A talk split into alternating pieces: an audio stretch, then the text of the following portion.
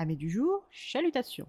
Pour les petits nouveaux, moi c'est Sekhmet et je vous souhaite la bienvenue dans mon podcast littéraire. Dans mon émission, je vais tenter trois fois par semaine de vous donner envie de découvrir des livres de tout poil, récents et moins récents. Alors, si ça vous tente, c'est par ici la suite. Aujourd'hui, je vais vous présenter La Note américaine de David Gran, publiée aux éditions Pocket. Dans ce roman traité comme une investigation journalistique, nous rencontrons le peuple Osage. Ce peuple originaire du Kansas s'est vu contraint dans les années 1870 à se déplacer vers une réserve rocailleuse d'Oklahoma censée être de moins grande valeur que leur terre précédente.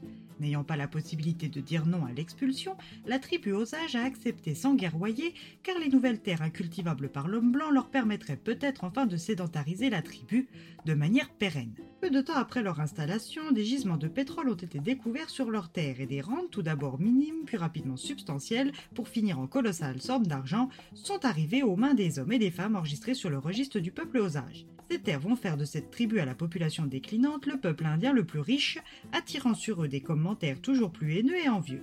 C'est dans ce contexte que nous faisons la connaissance avec Molly Buckhart, femme Osage de 33 ans, mariée à Ernest Burkhardt, mère de Elizabeth et James, elle est la sœur de Minnie, décédée précocement d'une maladie dégénérative fulgurante à l'âge de 27 ans, quelques 3 ans en amont, et de Anne Brown, 34 ans, mariée à Oda Brown mais séparée. Elle est la fille de Lizzie. Molly, comme tous les membres de la tribu, est inscrite sur le registre et touche les rentes de ses terres, et ce malgré son mariage avec un homme blanc. Mais si l'argent n'est pas un problème pour Molly, la désertion de sa sœur Anna de la maison familiale en est un. S'il est vrai qu'il lui arrive occasionnellement de sortir de la réserve, faire de la fête avec des amis et de rentrer très tard dans la nuit, complètement saoul, ça ne lui est jamais encore arrivé de ne pas rentrer du tout. Cela fait déjà deux jours et aucun signe de vie de Molly et sa mère Lizzie commence à s'inquiéter. Et ce n'est pas la disparition la semaine passée de Charles Whitehorn qui arrange leur inquiétude.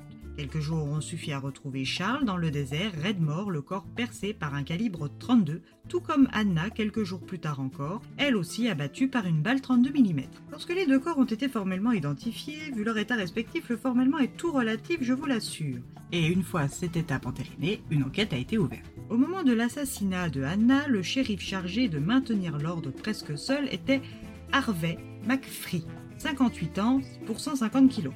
Lorsque l'enquête commence, les disparitions suspectes s'enchaînent et pas moins de 12 morts en un mois à peine. Si jusqu'à présent il y avait des doutes sur les motivations des attaques, après cette hécatombe parmi le peuple Osage, plus aucun n'est permis. Le peuple indien le plus riche des Amériques est pris pour cible par un ou plusieurs individus. L'affaire fait du bruit et c'est le moment pour un certain John Edgar Hoover de se mettre à faire ses preuves en trouvant le ou les coupables.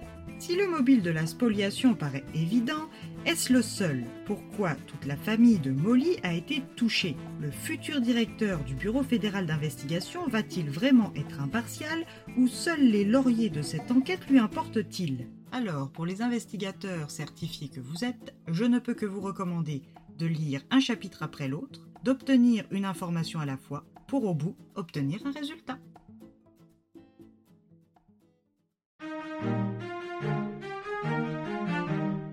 Un roman qui, pour paraphraser la critique de Télérama, a la vertu du documentaire, la rigueur de l'investigation avec l'efficacité du suspense. Agrémenté de photos et de bribes d'articles ou de citations journalistiques de l'époque, ce roman plaira aux amateurs du style reportage case suivi d'investigation.